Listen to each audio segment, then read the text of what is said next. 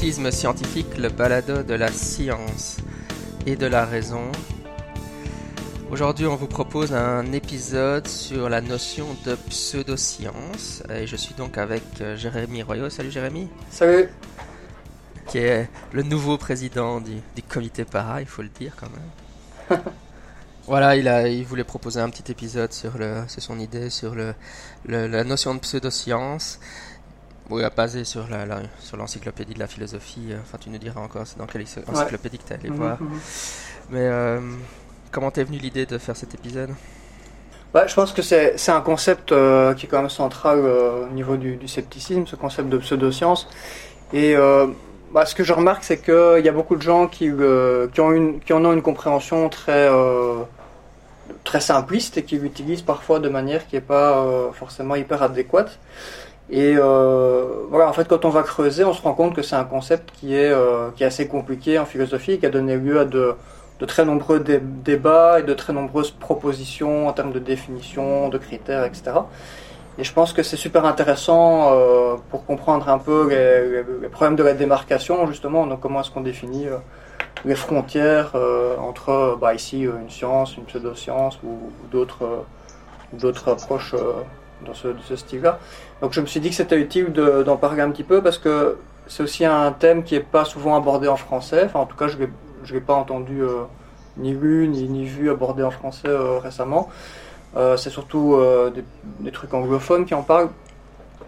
Et bah, il y a eu, y a eu quelques, quelques épisodes de podcast là-dessus, sur Rationally Speaking notamment, puisque il y, a, il y a deux ans, je pense deux ou trois ans, Massimo Pigliucci et Martin Baudry qui ont sorti un livre euh, là-dessus et qui ont relancé un peu les débats sur le sujet, puisque c'est des débats qui étaient.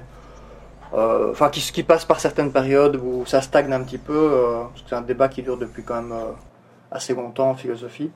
Oui, tant qu'on y est, Martin Brody, c'est un, c'est un sceptique belge, il faut quand même le dire, hein, mais il est du côté néerlandophone de la barrière linguistique, c'est pour ça que vous ne l'avez jamais entendu sur le podcast, mais c'est un sceptique très actif. Euh, il s'occupe d'ailleurs aussi de, Il organise aussi l'équivalent de Bruxelles Sceptique au pub, mais du côté néerlandophone.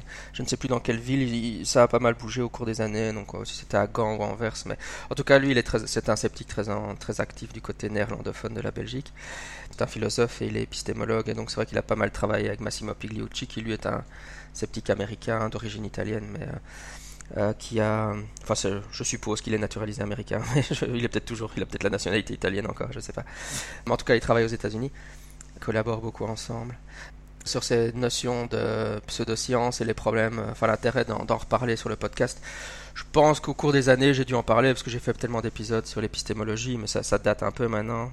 On a un tel euh, catalogue de- d'épisodes, c'est bien de revenir sur, dessus. Et c'est vrai que pour un peu mettre les pieds dans le plat, euh, le, problème avec l'usage qu'on fait du terme en zététique ou en scepticisme, c'est que souvent on utilise des notions épistémologiques qui, qui datent euh, très fortement, donc euh, euh, qui sont pas très philosophiquement informés. hein. donc euh, au, au niveau qui date, c'est souvent les gens qui invoquent Popper. Et je, vais reprendre un peu l'idée de, de Pigliucci. euh, si, si Pigliucci un jour euh, euh, c'était euh, un sceptique américain lui dit qu'il était popérien et Pigliucci a, dit euh, mais alors vous avez juste pratiquement un siècle de retard sur les progrès en épistémologie. Bon un siècle ou un demi-siècle en tout cas un bon demi-siècle de retard sur les débats en épistémologie puisque les idées de Popper ont été légèrement débattues et beaucoup ont été réfutées. Donc toujours invoquer Popper. Enfin l'indice que les sceptiques parlent de Popper comme si c'était the référence euh, en épistémologie montre toujours qu'ils ont beaucoup de retard en épistémologie et l'usage du terme pseudoscience suit un peu ce, schéma-là.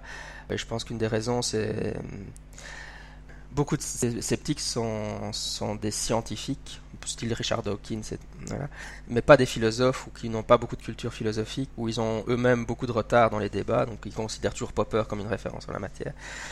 Et donc il y a ça, et alors évidemment, non seulement souvent c'est des scientifiques qui, qui connaissent pas très bien les débats philosophiques ou qui suivent pas les débats philosophiques sur ces questions, et en plus, bon, dans ces gens-là, on sait bien qu'il y en a beaucoup qui ont une attitude anti-philosophique, qui disent que la philosophie ça sert à rien, que c'est de la merde, etc.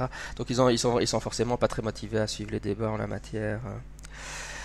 Donc ça explique un peu. Et donc nous on va, je pense que c'est bien. Tu, tu vas essayer de de faire un peu euh, mise à jour ou d'expliquer quelque chose, quelques éléments de base sur les débats qu'il y a à l'heure actuelle en, en, philosophie sur cette notion-là. Oui, c'est ça, tout à fait. Alors, juste une petite euh, note euh, d'introduction. Donc, c'est un, sujet qui est assez compliqué, assez technique. Alors, ici, j'ai fait le choix d'essayer de, présenter ça d'une manière très simple pour pas trop perdre les, gens en cours de route. donc, normalement, ça devrait être accessible à tout le monde. Alors je ferai quelques petites, euh, je me permettrai quelques petits raccourcis en termes de pédagogie et de euh, vulgarisation. Euh, en, gros, il y aura deux étapes. La première étape, ça sera un peu de, de faire le point sur bah, qu'est-ce que ça veut dire pseudoscience à la base, qu'est-ce qu'on, d'où vient ce, terme et donc qu'est-ce qu'est-ce qu'il était, qu'est-ce qu'il était censé décrire à la base. Et puis la deuxième étape, ça sera de donner une petite liste en fait d'une série de, de, critères ou d'ajouts qui ont été proposés au fil du temps pour euh, essayer de pallier aux lacunes ou aux problèmes de la, première définition ou des premiers critères qui avaient été proposés. Parce qu'on verra que cette, notion, euh, même s'il y a des, critères bien établis euh, au début, elle est quand même assez problématique. Et donc les philosophes, au fil du temps, ont proposé toute une série d'ajouts ou de, modifications. Alors évidemment, je ne vais pas toutes les citer parce qu'il y en a beaucoup, J'en ai sélectionné 6 euh, en fait, qui sont euh, des, propositions importantes. Et je vais pas non plus m'amuser à citer chaque fois euh, tous les noms des gens, les dates et les détails du débat. Je, vais citer quelque chose quand même de manière brève pour que ça soit simple. Donc voilà, pour rentrer dans le, vif du sujet, on peut quand même rappeler aussi une petite chose, c'est finalement à quoi ça sert cette distinction entre science et pseudoscience? Bah, Elle est quand même importante. Il y a un intérêt théorique euh, qui, qui, concerne plus les philosophes ou les chercheurs, qui est la définition de, de, de critères philosophiques, de démarcation euh, ou de définition des disciplines, etc. Bon, ça, ça nous intéressera pas spécialement aujourd'hui. Il y a un deuxième intérêt qui est un intérêt pratique, c'est que c'est une distinction qui permet, bah, en, en, premier lieu, de prendre des décisions, euh, de, de, de, classer les choses, hein, des décisions par rapport à des affirmations, à des disciplines, à des courants de pensée, ou à des praticiens de, de, de nombreux champs, comme euh, le champ de la santé ou euh, les politiques écologiques, le choix des experts ou euh, euh au niveau du journalisme aussi, qu'est-ce qu'on va considérer comme, comme valable ou pas valable, etc. Donc toutes ces, toutes ces disciplines font appel à un moment ou à un autre à ce type de notion. voilà, est-ce est-ce que est-ce que c'est scientifique, est-ce que c'est pseudo-scientifique, est-ce que c'est autre chose entre les deux Voilà, c'est des notions qui sont assez importantes. Euh, même si euh, tout le monde y pense intuitivement sans pour autant euh, utiliser les termes en vigueur.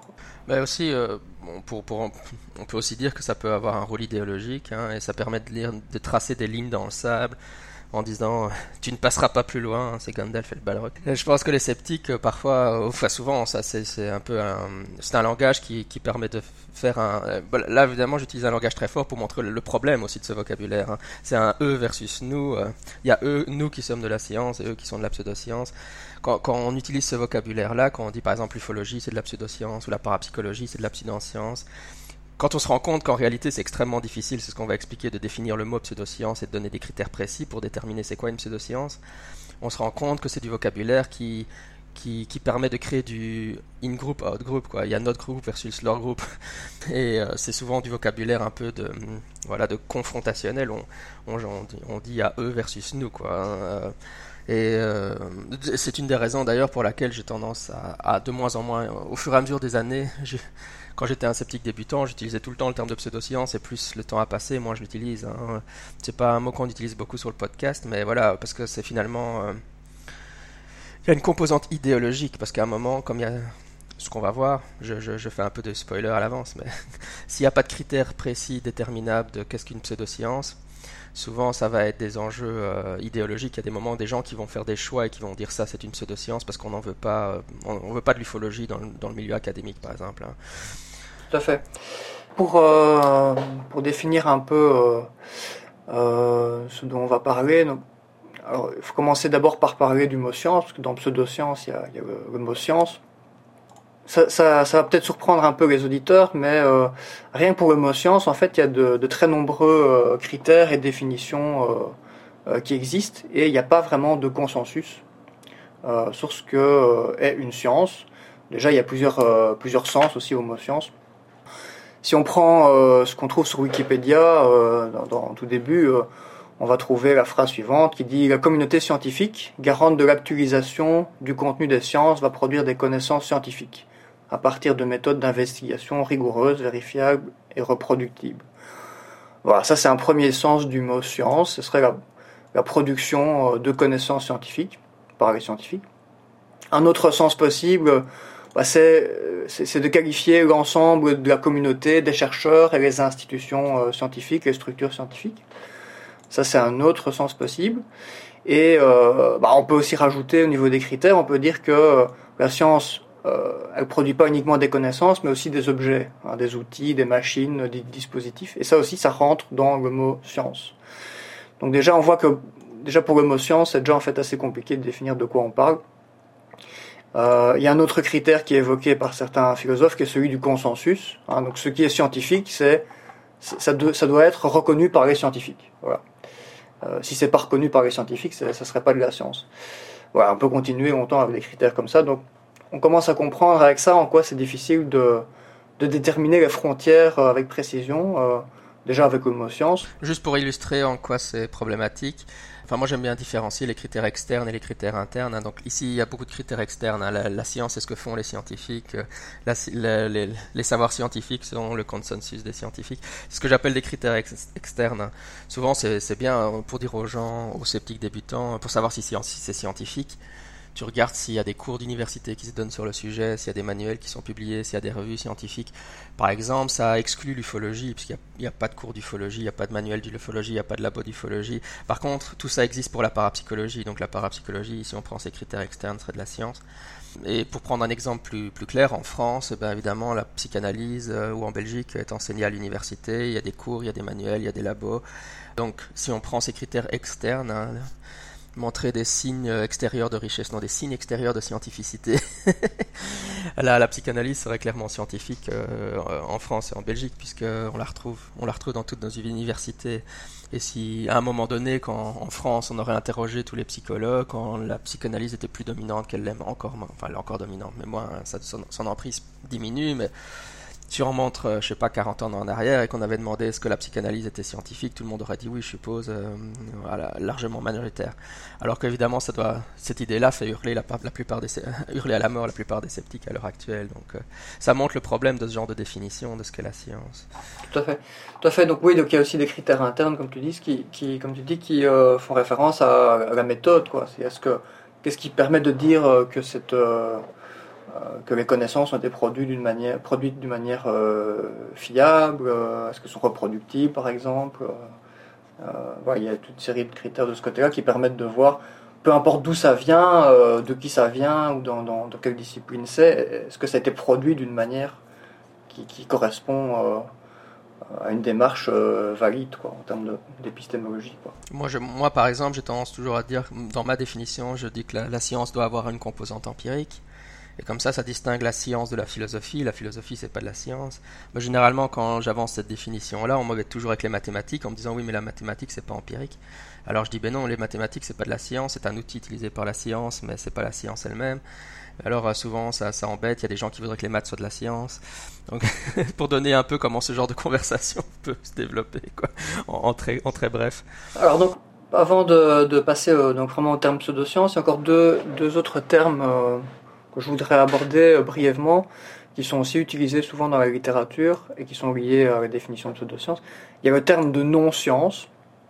Donc une non-science, c'était un terme qui était utilisé euh, quand il y a eu le début des débats sur la pseudoscience. Une non-science, c'est simplement ce qui ne se base pas du tout sur la méthode scientifique et qui ne prétend pas produire des résultats scientifiques. Par exemple la philosophie. Par exemple la philosophie, voilà, tout à fait la philosophie, c'est non-science. Voilà. Donc, c'était, donc il y avait la science et il y avait la non-science. Hein. C'était vraiment comme ça qu'était utilisé ce critère à la base. Et il y a un deuxième euh, terme que je vais définir qui, est, je pense qu'il est, plus récent, mais j'ai pas retrouvé son, son origine. C'est le terme de protoscience. Donc protoscience, c'est quoi? Une protoscience, c'est un nouveau domaine scientifique qui en est à l'étape de la formulation et de la spéculation, et qui pourrait par la suite établir les bases d'une nouvelle science, produire des connaissances scientifiques, ou au contraire, euh, ne pas y arriver et être rejeté. Donc on peut dire que c'est une science potentiellement en devenir, mais on ne sait pas encore si ça va l'être. Et c'était le cas donc de l'alchimie à une époque, puisque l'alchimie a précédé la chimie, et il y avait dans l'alchimie des principes de la chimie qui sont devenus la chimie, et d'autres choses qui ont été rejetées. Donc l'alchimie était à une certaine époque une proto-science avant d'être devenue une science euh, aujourd'hui via la chimie. Pour prendre des exemples qui, concernent les sceptiques, encore une fois, on pourrait éventuellement, bon, évidemment, il pourrait avoir des gros débats sur la question, mais placer l'ufologie ou la parapsychologie comme des proto-sciences. Bon, il n'y a pas beaucoup de parapsychologues et d'ufologues qui seront d'accord avec ça, mais, on pourrait imaginer qu'on se dit, bon, en fait, c'est des proto-sciences, un jour, ils arriveront peut-être à produire des résultats euh, euh, qui, seront des vrais savoirs scientifiques, mais c'est pas encore le cas maintenant, on pourrait imaginer, donc ça pourrait se discuter. Mais un exemple qui me paraît plus parent, c'est le programme SETI, hein, donc euh, écoute des extraterrestres. Massimo Pigliucci euh, dit que c'est le classe dans les protosciences. C'est super intéressant parce que justement Lagrange, dans Pierre Lagrange, dans sa thèse de doctorat, dit l'ufologie est scientifique parce que SETI est considéré comme scientifique par les scientifiques. Mais justement, euh, de manière fort pertinente, Pigliucci classe le, programme SETI dans de la protoscience et pas dans de la science. Euh, pourquoi? Parce que euh, le programme SETI ne fera de la science qu'à partir du moment où ils auraient réellement détecté un message extraterrestre. Mais tant qu'ils sont à l'écoute des messages extraterrestres, mais qu'ils n'en ont pas détecté, ils n'ont pas encore produit de savoir euh, scientifique. Et donc, ils, passeraient ipso facto du, de la protoscience à de la science dès qu'ils auraient réussi leur, leur, leur, démarrage, en gros, qui serait d'arriver à capter un message extraterrestre. Mais en attendant, tout ce qu'ils font, c'est spéculer sur la nature des extraterrestres et essayer de mettre au point des dispositifs, mais tant qu'ils n'ont pas rien obtenu d'empirique, c'est hmm. pas de la science. Ouais, c'est ça. Donc il y a vraiment un critère de, la production de quelque chose. Il faut qu'on arrive à une production euh, objective. Ok, alors donc pour la suite, euh, ben, je vais passer donc au terme euh, pseudoscience lui-même.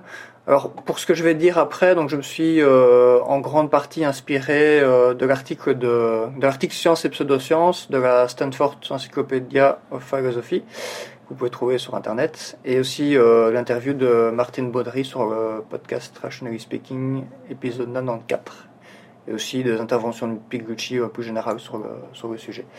Voilà, je mettrai les références dans les notes du podcast. Alors d'après l'encyclopédie, donc le terme pseudoscience, il date euh, de la fin du XVIIIe siècle en fait, à peu près 1796.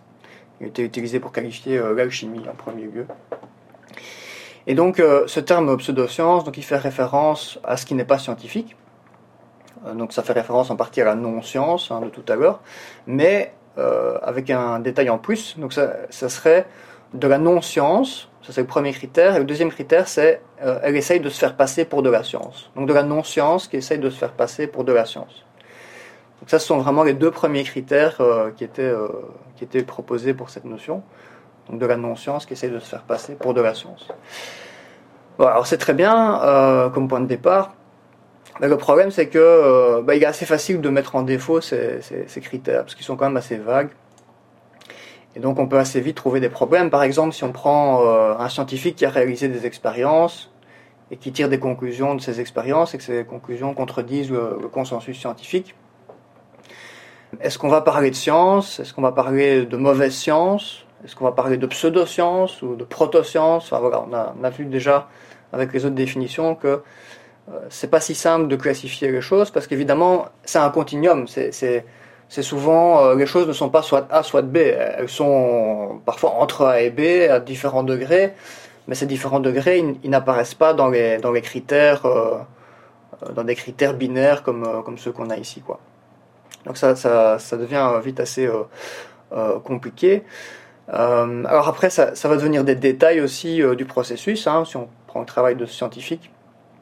si les conclusions par exemple étaient fausses euh, mais que c'est un cas isolé, euh, peut-être lié à des erreurs de mesure, bah, à ce moment-là, on va pas forcément parler de pseudoscience, parce que les résultats sont faux, mais c'est c'est pas pas volontaire, c'est lié à des erreurs, donc la démarche peut quand même être valide au niveau scientifique.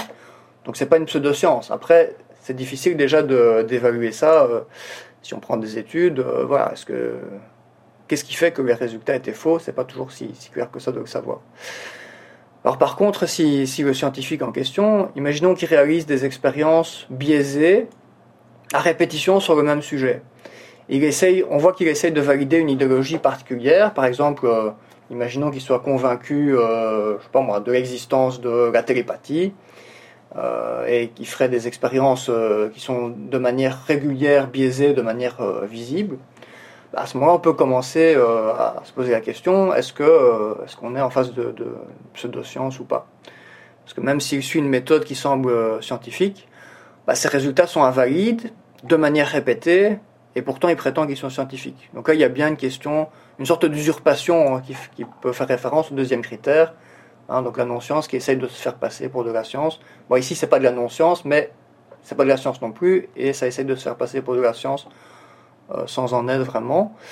Donc ça satisfait au critère 2, pas vraiment au critère 1. Voilà. Alors, quand ça satisfait le critère 2, mais pas vraiment le critère 1, bah voilà, dans quoi on est? Est-ce qu'on est dans la non-science? Est-ce qu'on est dans la pseudo-science? Est-ce que c'est de la mauvaise science? Euh, C'est très difficile à, déterminer. Alors tout ça, ça a lancé pas mal de, débats pendant beaucoup d'années. Il y a eu de nombreuses propositions de la part des philosophes pour améliorer ces, critères de, démarcation, sont encore discutés aujourd'hui, hein, même si ça, même si euh, d'après l'encyclopédie, euh, les débats se sont un peu taris euh, après 1980, euh, euh, notamment un philosophe qui s'appelle Godan a conclu à l'échec de, l'échec de définir avec précision les bordures de la science. Maintenant, ces débats se sont un peu ravivés récemment avec plusieurs publications et livres sur le sujet. Mais ça, c'est quand même quelque chose d'important aussi parce que on a souvent l'idée qu'en science, il n'y a pas de progrès, qu'en philosophie, pardon, il n'y a pas de progrès. Euh, on a l'idée que la philosophie c'est quelque chose d'un peu intemporel, mais en réalité il y a des progrès scientifiques. Euh, je vais chaque fois confondre, désolé. En réalité il y a des progrès philosophiques. Et euh, voilà, on peut voir qu'ici il, y a eu un progrès philosophique, c'est-à-dire qu'il y a eu un certain nombre de débats qui ont, qui ont essayé de déterminer des critères pour déterminer, pour déterminer c'est quoi une pseudoscience. Et les débats ont, ont eu lieu jusqu'en 1983, jusqu'à l'article de Laudan, et puis finalement le consensus chez les philosophes qui s'est établi à ce moment-là, donc on est vraiment devant un, progrès, et qui, a été cristallisé avec, euh, avec l'article de Laudan, c'est que l'approche par critère est un échec. Mais évidemment, là où Laudan va peut-être plus aller probablement trop loin, c'est-à-dire c'était de dire finalement il y a pas ça n'existe pas les pseudosciences, sait, si on ne sait pas faire les différences, alors c'est que tout est bon mais euh, alors les, débats ont été ravivés à l'heure actuelle, mais pas, mais pas forcément sur l'angle de faire des critères. L'approche par critères a été réfutée finalement en philosophie. Donc les, philosophes qui travaillent sur ces questions-là, ils essayent d'aborder le problème autrement que de déterminer des critères. Alors c'est d'autant plus fascinant évidemment qu'il euh, n'est pas rare que les sceptiques et les zététiciens fournissent des listes de critères pour déterminer ce qu'est une pseudoscience. Et donc ça montre qu'en fait, si vous tombez sur un zététicien qui vous fournit une liste de critères pour déterminer ce qui est une pseudoscience, ça veut dire qu'il est dans l'ère pré-1983, donc pré-lodanienne en épistémologie. Hein. Euh, normalement, il ne devrait pas essayer de vous fournir des critères et Jérémy va vous expliquer pourquoi c'est quoi les problèmes avec les critères, je suppose. Oui, Ouais, tout à fait.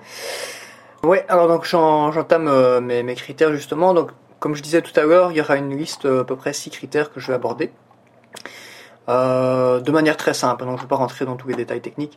Donc le premier critère, euh, première proposition de modification, euh, qui était assez importante à l'époque, c'est qu'il y a une proposition de modifier le deuxième critère, donc qui disait, qui essaye de se faire passer pour de la science. Donc la proposition, c'était qu'en plus, il fallait qu'il y ait la notion de, de, doctrine déviante par rapport à ce qui est admis.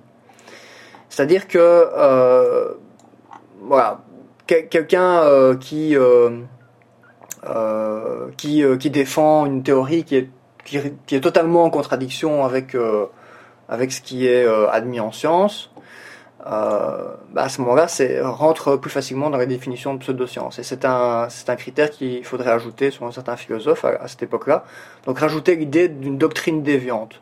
Donc ça veut dire pas juste une, simplement une, une affirmation ou une hypothèse, mais vraiment une doctrine déviante.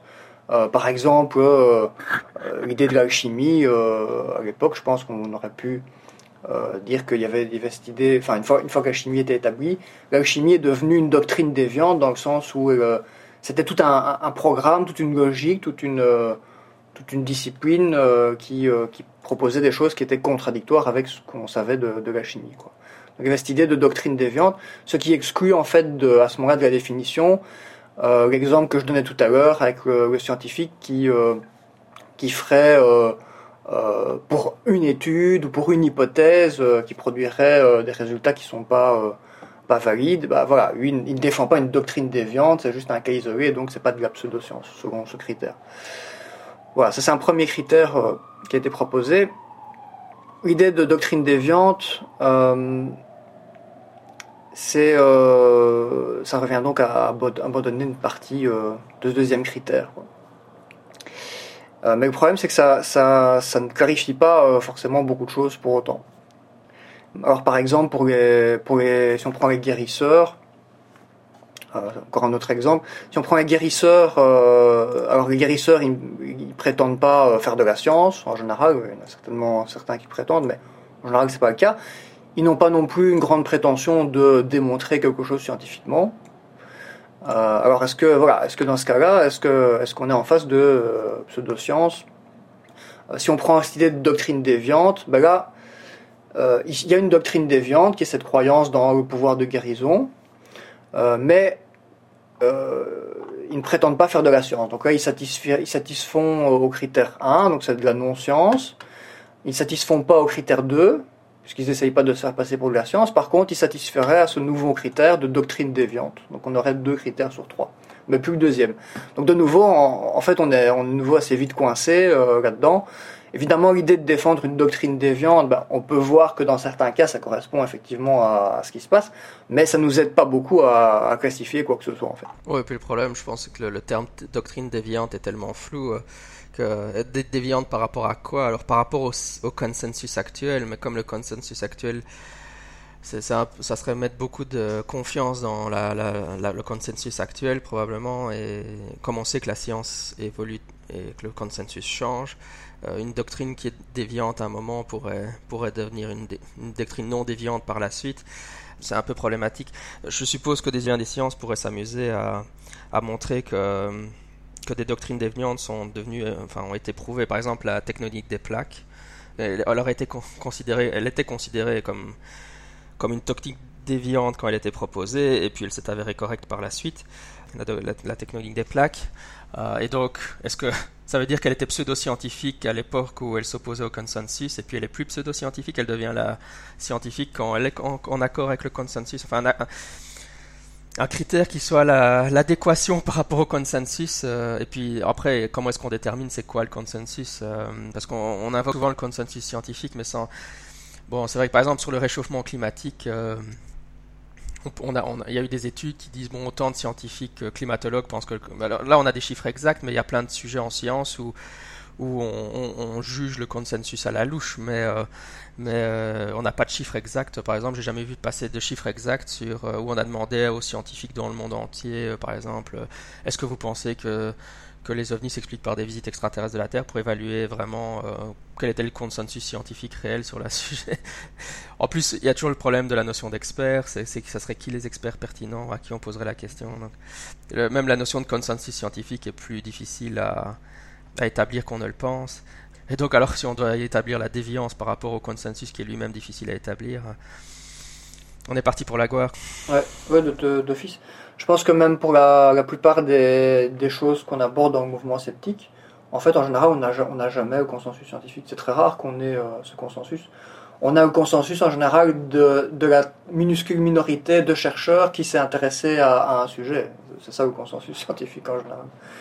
Euh, parce que pour la plupart des sujets qu'on aborde, euh, genre, euh, je sais pas moi, si on parle de, certaines médecines alternatives, alors Évidemment, des, très grands sujets comme l'homéopathie, là on a un consensus parce que c'est très étudié, mais c'est plus des exceptions que la règle. Il y a plein d'autres, euh, plein d'autres disciplines qui sont qui sont pas beaucoup étudiées. Alors là, en général, on n'a que l'avis de quelques scientifiques qui s'intéressent à ces questions, quoi. Ce qui reste pas tout un consensus général. Oui, ou pour le prendre autrement.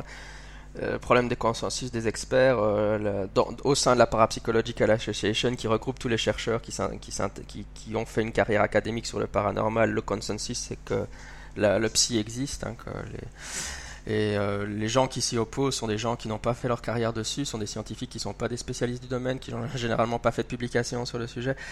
Et on, dit le consensus scientifique, c'est que le paranormal n'existe pas ou que le psy n'existe pas. Alors c'est assez euh, problématique. C'est comment comment comment t'établis le, consensus sur, qui qui est le public pertinent etc. Oui, dans ton exemple, en plus, la plupart de ces scientifiques sont des tenants à la base, quoi. Donc, c'est quand même euh, c'est un groupe particulier c'est pas des, scientifiques au hasard à qui on a dit tiens je vous donne euh, de l'argent faites une étude sur le sur le paranormal oui bien sûr mais, mais bon c'est vrai dans la plupart des sujets en plus de toute façon donc tout à fait tout à fait. Ok alors euh, donc troisième critère. Le troisième critère qui était proposé c'était de prendre en compte l'époque. Alors ça c'est un critère qui est à mon avis, un de ceux plus pertinents que j'aborde. Évidemment, une, approche peut être une pseudoscience euh, aujourd'hui, euh, mais ne pas l'avoir été il y a 30 ans. Donc évidemment, le, contexte euh, joue un rôle. On a donné l'exemple de l'alchimie tout à l'heure. À une époque où on n'a pas les connaissances pour montrer que l'alchimie n'est pas en, accord avec ce qu'on connaît de la chimie ou de la science, bah, évidemment, on ne peut pas dire que c'est une pseudoscience, quoi, même si on peut le dire aujourd'hui. Vous écoutez Scepticisme scientifique, le balado de la science et de la raison. Un podcast consacré à l'étude scientifique du paranormal, à la pensée critique et à la philosophie. Oui, donc avec la, question euh, de l'époque et euh, des critères, un des points, c'est pas tout à fait ce que tu disais, mais moi, ça ce qui me paraît important avec cette, cette idée-là, et c'est quelque chose que j'ai trouvé chez Chris French, c'est que euh, il a il a examiné euh, des, des, des, listes de critères à travers le temps. C'est dans un, un, de ses manuels de psychologie anomalistique. Hein, il a écrit un chapitre sur cette question-là. Euh, est-ce que sur la question est-ce que la parapsychologie est une pseudoscience Et donc certains sceptiques ont, ont proposé des listes de critères pour déterminer ce que c'est une pseudoscience à travers le temps. Donc si tu prends un sceptique des années 60, je, de, de, je, je, citais des noms, mais c'est pas eux, hein, c'est vraiment de mémoire. Mais on pourrait imaginer Martin Gartner euh, dans les années 50-60, puis euh, tu prends euh, Ray Hyman dans les années 80, puis Carl Sagan à la scène de juste avant sa mort. Tu prends trois auteurs comme ça et tu vois les critères qu'ils posent pour déterminer ce que c'est une pseudoscience. Les critères dépendent de l'époque pour une raison très simple, c'est-à-dire que la manière dont ces auteurs procèdent, ces sceptiques procèdent, c'est qu'ils réfléchissent à quelle discipline ils veulent exclure, et puis ils créent les, les, les consignes ils créent les critères pour exclure les disciplines qu'ils ont exclure. Si, si tu dis euh, je, euh, veux exclure l'astrologie, on va, on va mettre tel critère. Si tu dis je veux exclure la parapsychologie, je vais mettre tel critère. Donc voilà, ils vont mettre des choses. Alors on, voit que c'est vraiment très coloré temporellement. Euh. Ouais, tout à fait. Ouais, on va, on reparlera un tout petit peu des listes euh, après, plus tard aussi. Alors, le critère suivant, euh, donc c'est euh, critère 4. Là, l'idée, c'est que l'approche doit être vérifiable, euh, sinon c'est pas scientifique. Alors, c'est un précurseur du, critère qu'on va aborder après, euh, qui est celui de Popper avec la falsifiabilité. Euh, mais ici, c'est un peu différent. Donc, l'idée, c'est que l'approche doit être vérifiable. C'est-à-dire qu'on doit pouvoir vérifier que les connaissances qui sont produites ou les choses qui sont mises en avant sont scientifiquement valides. Alors en fait, c'était c'est un critère qui, euh, qui avait notamment comme objectif de, de, distinguer entre la science et la métaphysique. on en a un peu parlé euh, au début de l'épisode. Donc ça permet de distinguer euh, notamment bah, que voilà, on est en train de parler de philo et pas de, pas de science. mais c'est un critère qui a été repris aussi par certains auteurs, un petit peu avant celui de Popper qui, qui arrive. Donc c'est la, vérifiabilité, si on peut dire ça. Je sais pas si c'est très français. Popper a vraiment réagi. Euh, l'innovation de Popper, ça a été de, dire la vérificabilité ne suffit pas. C'est ça. Donc ça c'est le, critère suivant, donc euh, qui est un peu en réaction à la, vérifiabilité. Donc Popper, euh, que, que, vous connaissez tous au moins un petit peu, donc a réagi à ce critère-là, qui était selon lui très insuffisant. Et euh, donc il a amené l'idée qu'une approche doit être euh, falsifiable, c'est-à-dire qu'on doit pouvoir la confronter euh, aux, faits et démontrer qu'elle est fausse. Donc ça c'était le, critère de Popper qui est encore souvent cité aujourd'hui comme une référence, même si comme on a dit tout à l'heure, il y, a pas mal de problèmes aussi à ce critère et la, philosophie a, avancé quand même pas mal depuis, depuis Popper.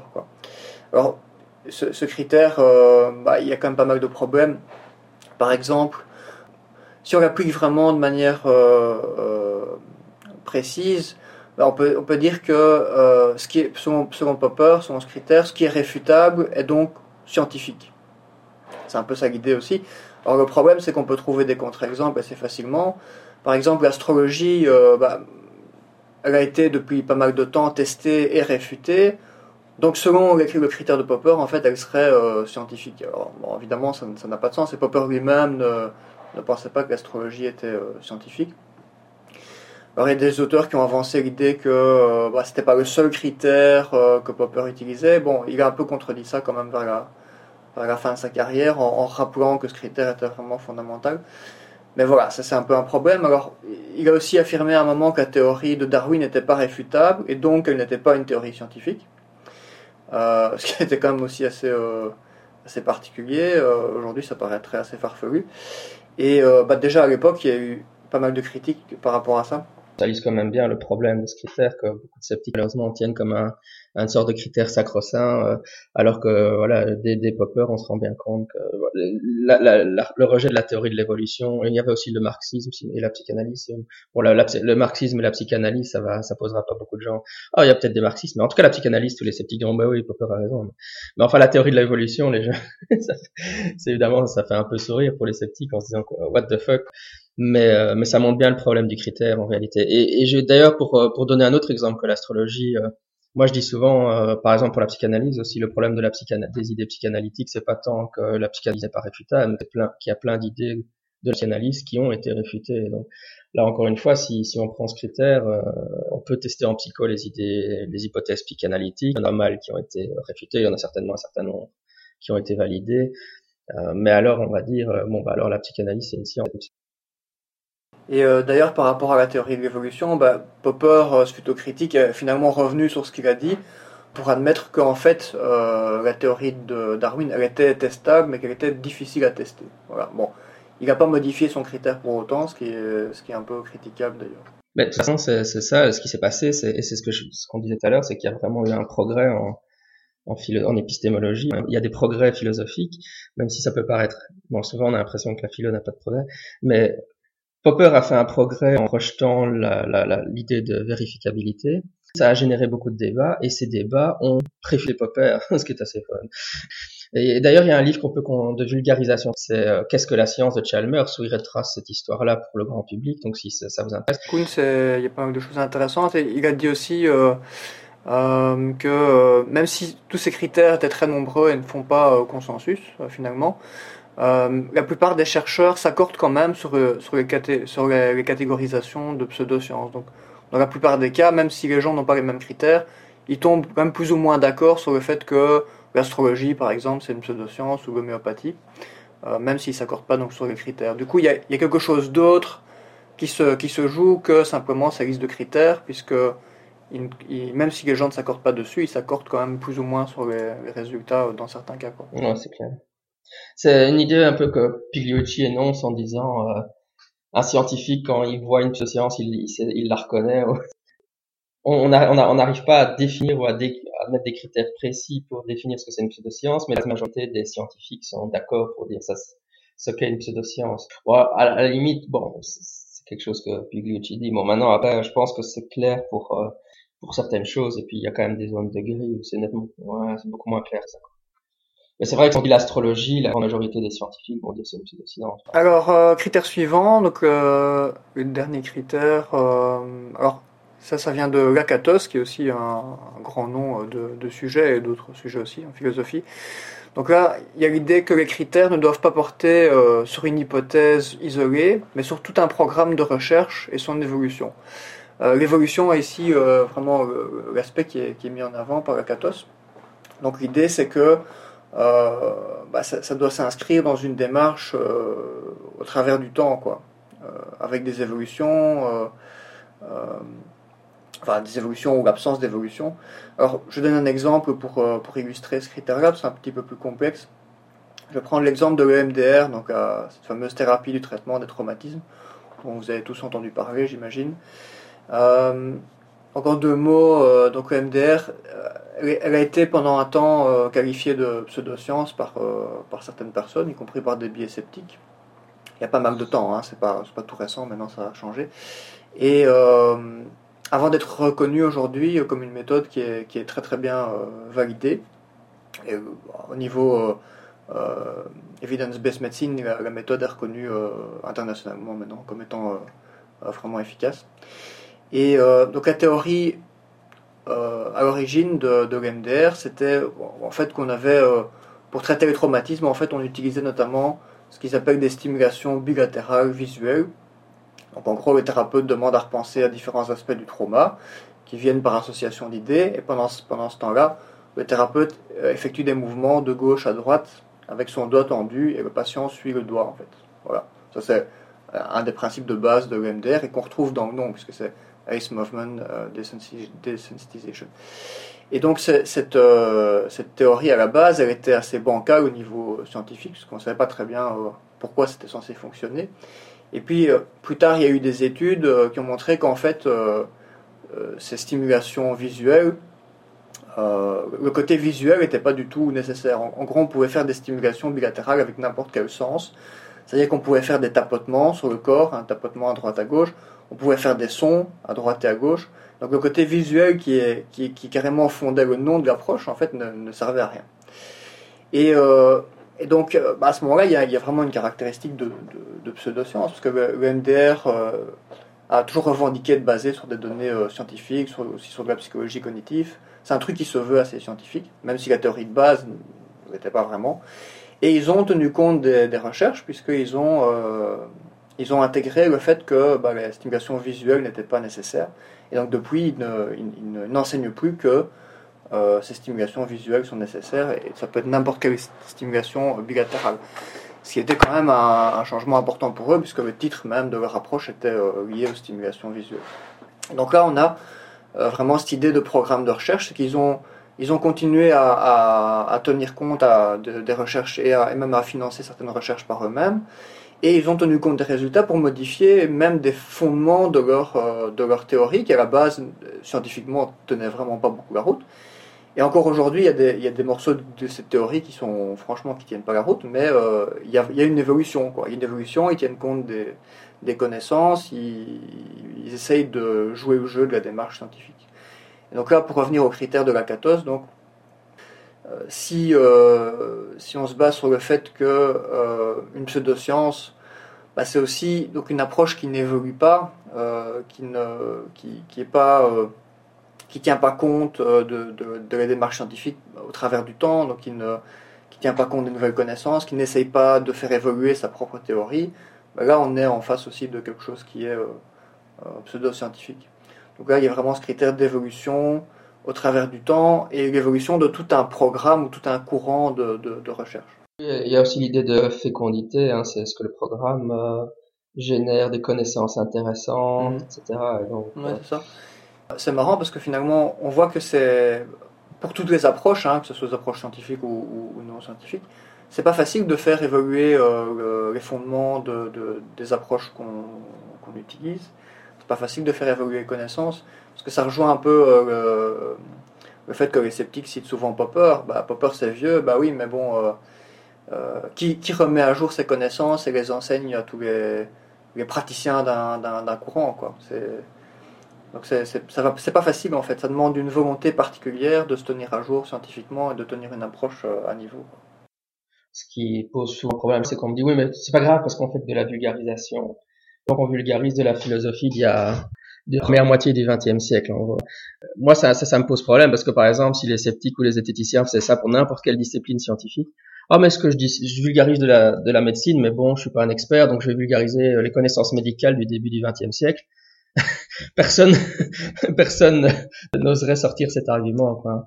Euh, dire, euh, dire euh, c'est pas grave si je me tiens pas au courant des débats philosophiques de pointe dans ma vulgarisation, parce que dans le fond, voilà, je vulgarise, donc c'est pas grave. Mais si, c'est grave, parce qu'il faut vulgariser ce qui se fait maintenant et pas vulgariser ce qui s'est fait il y a un siècle. Alors voilà, donc comme on a vu, bah, il y a beaucoup de, de, critères qui ont été proposés. Il y a aussi beaucoup d'auteurs dans la littérature qui ont fait des sélections dans ces critères en en gardant trois ou quatre mais ils sont quand même vite au niveau de la philo rendus à, l'évidence que donc ces critères, en général, quelle que soit la combinaison qu'on fait, ces critères sont en général insuffisants pour permettre une catégorisation vraiment euh, précise et, juste. Et donc après ça, bah, il y a pas mal de personnes qui ont un peu euh, quitté l'idée d'avoir deux trois critères et qui se sont mis à proposer des listes. Hein, tu en parlais un peu tout à l'heure. Alors là, euh, c'est un peu parti aussi un peu plus dans tous les sens, parce qu'il y a eu des, gens qui proposaient des listes euh, très très longues avec plein de critères différents, des critères très spécifiques, euh, ou alors des critères très vagues. Euh, voilà, par exemple, j'en cite quelques-uns vraiment pris au hasard. On peut dire qu'une pseudoscience, c'est en général basé sur des expériences qui ne sont pas reproductibles, ou une théorie provient unanimement d'une seule personne qui prétend avoir la vérité. Euh, ou encore euh, refuser de jouer au jeu de la science, et refuser de tester les affirmations. Enfin voilà, ça c'est le genre de critères qu'on peut trouver dans des listes, qui sont des critères, euh, on va dire, qui, n'améliorent pas forcément l'efficacité de, la, de, de, la liste en question. Et voilà, donc comme je disais tout à l'heure, bah, qu'une a fait remarquer que ces critères étaient très nombreux et qui faisaient absolument pas consensus, même si les chercheurs pouvaient s'accorder sur certaines approches ça restait quand même vraiment euh, euh, insuffisant en tout cas pour, euh, pour, faire une catégorisation précise. Alors c'est pas pour autant que ces critères ne, servent à rien. Je pense que avoir un peu parcouru les critères qui ont été importants, ben, ça permet d'avoir une bonne idée de ce que les, théoriciens ont pu observer comme, point commun ou comme frontière dans certains cas. Alors même si ce pas des, critères qui permettent de, définir euh, de manière universelle euh, ce que c'est une pseudoscience, sont quand même des indicateurs sur euh, une partie des pseudosciences, en tout cas correspondent à certains de ces critères. Voilà. Maintenant, il faut, je pense, rentrer un peu plus dans une position un peu de plus d'humilité et de, rigueur, en ayant conscience que ces critères, ils, ont des limites comme assez importantes et qu'il faut vraiment se méfier, je pense, de, qualifier à tour de bras des approches euh, avec ce terme pseudoscience euh, sans avoir vraiment creusé la question, ou en tout cas sans préciser sur quoi on se base. Parce que, à la limite, si on précise, si on se dit, euh, je sais pas moi, la programmation neurolinguistique, qui est une approche de thérapie, pseudothérapie, c'est une pseudoscience, parce que j'utilise tel, tel, tel, tel critère pour lequel ça correspond bien, ben là, à ce moment-là, le lecteur ou l'interlocuteur euh, sait sur quoi on se base. Donc finalement, il sait quels sont les critères utilisés pour euh, critiquer l'approche. Tandis que si on, si on mentionner ça et qu'on dit juste voilà, c'est une pseudoscience, en fait, personne ne sait très bien ce que ça veut dire. Quoi. On ne sait pas, ok, c'est une pseudoscience, on sait ce qu'on sait, ce que ça veut dire, euh, que c'est quelque chose qui n'est pas de la science valide, mais sur quoi, on ne sait pas sur quels critères se base celui qui le dit pour qualifier de, de, telle manière. Quoi. Donc c'est, je pense qu'il faudrait vraiment être prudent par rapport à ça et toujours quand on utilise le terme, euh, préciser euh, sur quoi on se base, sur quels critères pour, euh, pour l'utiliser. Oui, ça, ça, vaut toujours la peine. Par, exemple, pour la parapsychologie, en, les zététiciens français, ça arrive souvent. Comme ils connaissent pas bien le domaine de la parapsychologie, bon, c'est évidemment pas le, le, cas de nos auditeurs, mais ils vont dire des choses. Ça m'arrive encore régulièrement de tomber sur un zététicien qui dit la parapsychologie, c'est une pseudoscience parce que, critère externe, il n'y a pas d'enseignement de parapsychologie dans les universités.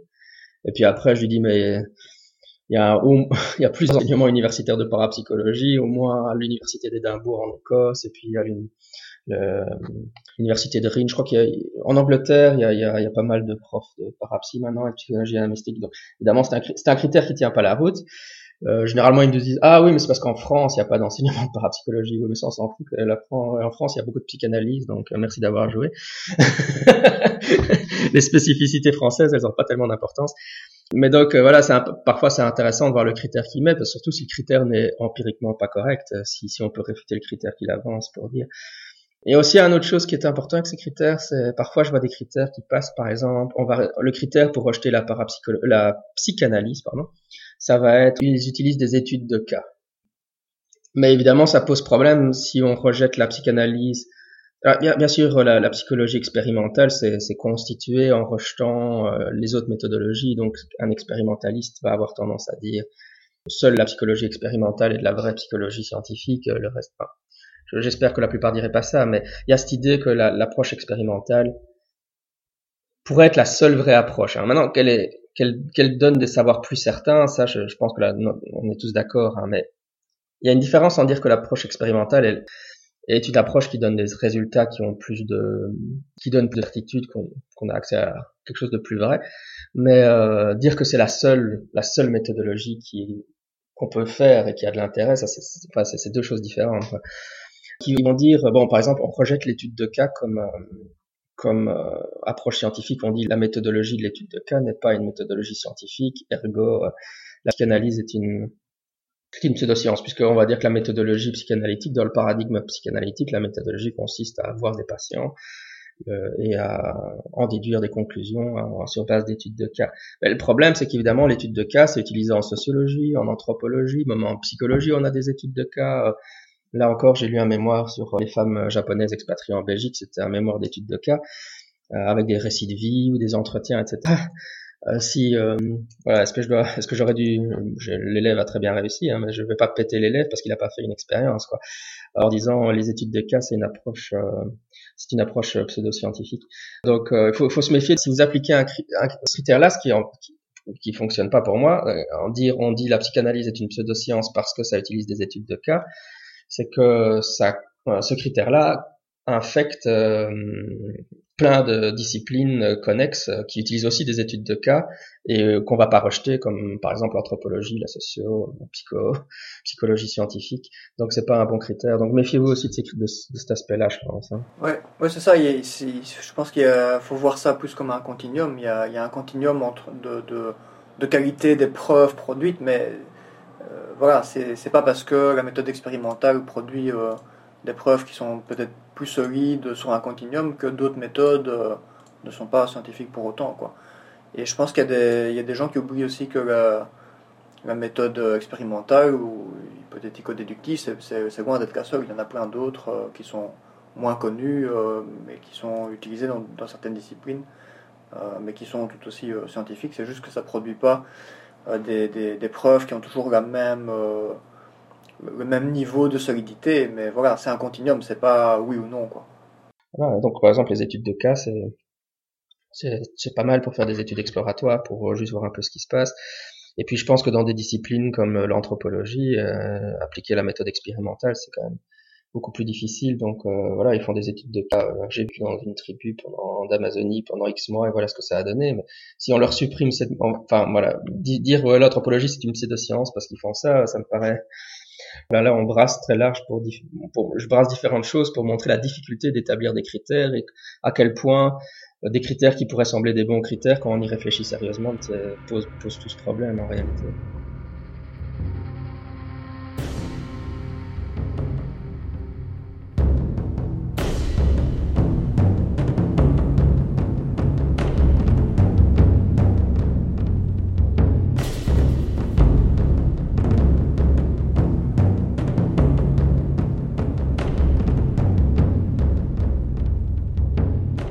Dans, le dernier ouvrage, euh, enfin l'ouvrage consacré à l'épistémologie, euh, à la question de la démarcation, de ce dont on parle, on appelle ça la question de démarcation, qu'il a publié a 2-3 ans avec Martin Brody. Euh, il y avait un collectif de plusieurs dizaines, enfin au moins plus de 10 auteurs, je pense, hein, donc une vingtaine, je crois. Et donc là, bon, tous les auteurs ont des avis différents mais ils essayent tous de résoudre les problèmes dont on est en train de discuter. Et en gros, ça a relancé le débat sur la démarcation, puisque depuis euh, les années 80, dans ce qu'on a parlé, finalement, le consensus, avait été, il n'y a pas moyen de résoudre ce problème par des critères, et puis si l'approche par critères est morte, il n'y a plus rien qu'on puisse faire. Et euh, donc, depuis les années 80 euh, jusqu'à maintenant, c'est quand même plusieurs décennies, il n'y a rien qui, y a, le sujet était un peu considéré comme enterré en philosophie. Et donc Martin Brody et Massimo Pigliosi l'ont lancé, relancé. Et bon, ça, ça a bien pris parce que finalement, on voit qu'il y a pas mal de philosophes qui ont envie de rediscuter du problème de la démarcation pour, pour essayer de résoudre ce problème. Et donc, la plupart des auteurs sont pas d'accord entre eux. Donc ça, ça, forcément, chaque, chacun des auteurs défend des positions différentes. Et donc, euh, comment lui, dans son article, propose une solution pour donner une idée. Et donc, c'est une approche, ça, ça vient du philosophe, si mes souvenirs du philosophe euh, Wittgenstein. Et Wittgenstein parle des jeux et il dit que donc, dans, on ne sait pas établir ce que c'est un jeu par des critères. Tous les critères que tu peux imaginer, seront invalidés par des contre-exemples. Par exemple, si je dis un jeu, c'est quelqu'un qui se joue à plusieurs, ben non, il y a des jeux en solitaire.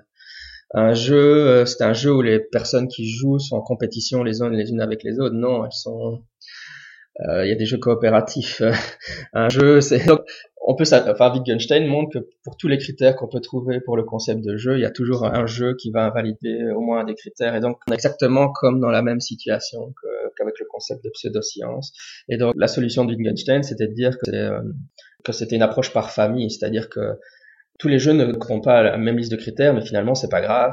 Euh, on peut, on peut imaginer que des listes de critères en sachant que c'est une sorte d'arborescence comme ça, que certains jeux correspondront à certains critères et que d'autres correspondront à d'autres critères, euh, et qu'il y a une sorte de familiarité quand on, on, on, arrive tous à reconnaître qu'on est devant un jeu quand on en voit un finalement, c'est ça l'idée. Hein. Euh, à, cause de ça, donc c'est cette solution. Voilà, c'est le problème du jeu chez Wittgenstein. C'est pas mal de montrer en tout cas que je suis d'ailleurs pas très sûr que, je l'explique super bien, mais allez, allez lire ce que Pigliocci en raconte lui-même. Ce qui m'a intéressé, moi, quand j'ai lu l'article, c'est que on se rend compte que le concept de jeu il a le même problème que le concept de pseudoscience. Et je trouve que rien que ça, c'est clair. On se dit, mais c'est vrai, définir ce qu'est un jeu. Or, on sait tous ce qu'est un jeu quand on en voit un. et ça montre que dans le langage, on a des concepts comme ça qui ne, qui sont beaucoup plus à, qui sont difficiles à, à expliciter qu'on ne le pense, mais malgré tout. Euh... par, contre, euh, je pense que c'était euh, Renaud Evrard qui, dans sa dans, son introduction euh, à son vocal sur l'histoire de la parapsychologie en France ou de la métapsychique en France, il, il critiquait ça puisqu'il dit finalement le Pigliocci devrait concéder qu'on ne sait pas. cette idée, cette idée qu'on reconnaît que les scientifiques reconnaissent une pseudoscience quand ils en voient une, pose problème dans le sens que et si l'instinct des scientifiques se trompait évidemment parfois dans certains cas. Évidemment euh, Ebrard il pense Renaud Ebrard il pense que l'instinct des scientifiques se trompe quand ils pensent à la parapsychologie que les scientifiques comme ils n'ont pas de critères mais finalement ils agissent pratiquement à l'instinct pour reconnaître ce que c'est une pseudoscience ou à l'intuition mais sans avoir des critères pour eux on, on taxerait la parapsychologie à tort de pseudoscience euh, et que c'est un peu euh, c'était un peu enfin voilà lui il rejetait cette idée de Piliucci ou en disant voilà euh, c'est, c'est, ça présente l'effet pervers que on valide euh, des, disciplines comme étant des pseudosciences alors qu'elles en sont peut-être pas réellement. Bah, sinon moi j'aime bien cette idée de, de famille hein. je trouve que c'est intéressant parce que du coup ça du coup il n'y a pas un type de, de science il y, y a différentes familles de sciences il n'y a pas un type de pseudoscience il y a différentes familles de pseudosciences donc par rapport à des familles, bah là c'est probablement beaucoup plus facile de, justement d'avoir des critères qui sont précis. Mais à ce moment-là, il faut renoncer à l'universalité de, des critères, mais c'est effectivement potentiellement une solution intéressante. Ouais, moi je pense que quand on y songe, entre, entre par exemple la sorcellerie, qu'on dit c'est une pseudo-science, la, la psychanalyse, la pseudo-archéologie, euh, et la l'ufologie, la parapsychologie, cryptozoologie, finalement, ou l'homéopathie, mettre tout ça sous la même, sous le même, sous la même ombrelle, finalement, c'est un peu absurde, quoi. Quelle est... Moi, je vois très peu de points communs entre la pratique de l'astrologie et les recherches en ufologie. C'est pas, c'est deux choses. Et pourtant, dans les cas, on dit que c'est des pseudosciences, mais on met, on met sous une même ombrelle des choses qui n'ont finalement pas grand chose à voir ensemble. Ok, bah voilà. En tout cas, j'espère que, qu'avec cette petite introduction, euh, les, les, auditeurs auront une bonne euh, vue d'ensemble sur le, sur le sujet, que ça aura pu, euh, être intéressant. Ouais, bah, j'espère aussi avoir qu'on a clarifié un peu et montré surtout la, la complexité des choses, hein, et qu'il faut laisser un peu tomber euh, l'épistémologie euh, de base, mais tellement de base qu'elle est complètement dépassée. Vous vous intéressez au phénomène ovni? Vous voudriez enquêter sur des cas d'observation d'ovni, mais vous cherchez un groupe dans lequel vous investir. Vous habitez dans le nord-est de la France. Eh bien, ce groupe existe. Il s'agit du CNEGU, le comité nord-est des groupes ufologiques. Que vous soyez un enquêteur expérimenté ou un, enquêteur débutant, n'hésitez pas à rejoindre le CNEGU et à enquêter sur les observations d'OVNI dans le nord-est de la France. Si vous êtes un enquêteur débutant, ne vous inquiétez pas, rejoignez le CNEGU et les membres du CNEGU vous formeront à l'enquête scientifique sur les observations d'OVNI c'est le CNEGU, ou Comité Nord-Est des groupes ufologiques. C'était Scepticisme scientifique, le balado de la science et de la raison. Merci euh, à toi Jérémy d'avoir préparé cet épisode. De rien, avec plaisir. Et à la prochaine fois tout le monde. Ciao. Ouais, ciao. Welcome to Science Wars, Chemistry, Bio, Physics, Matter, which field is best?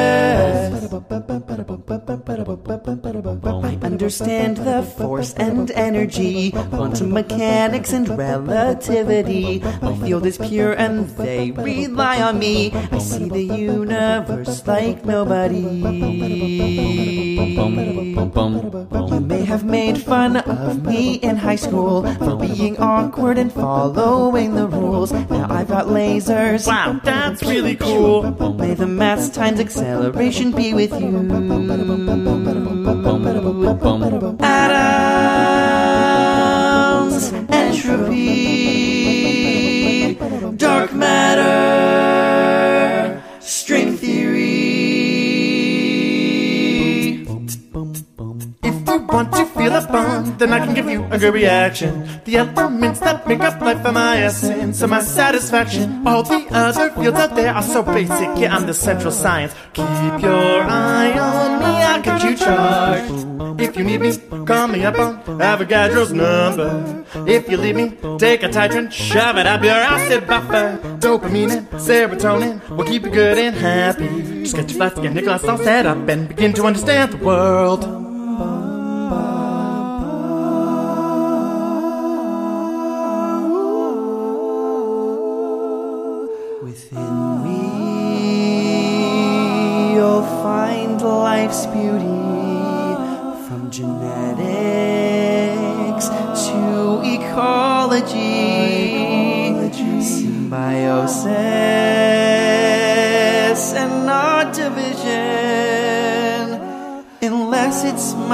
Or the study of fission.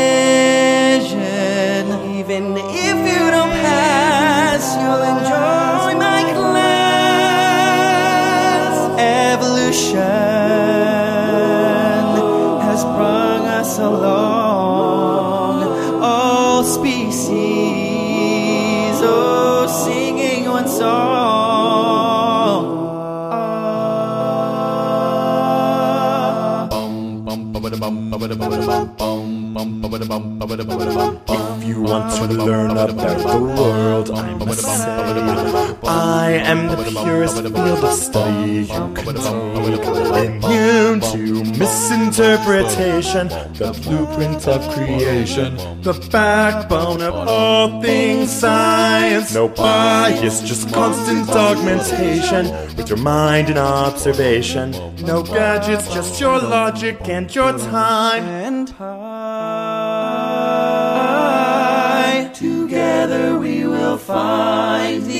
answers to life with physics, biology, chemistry. We can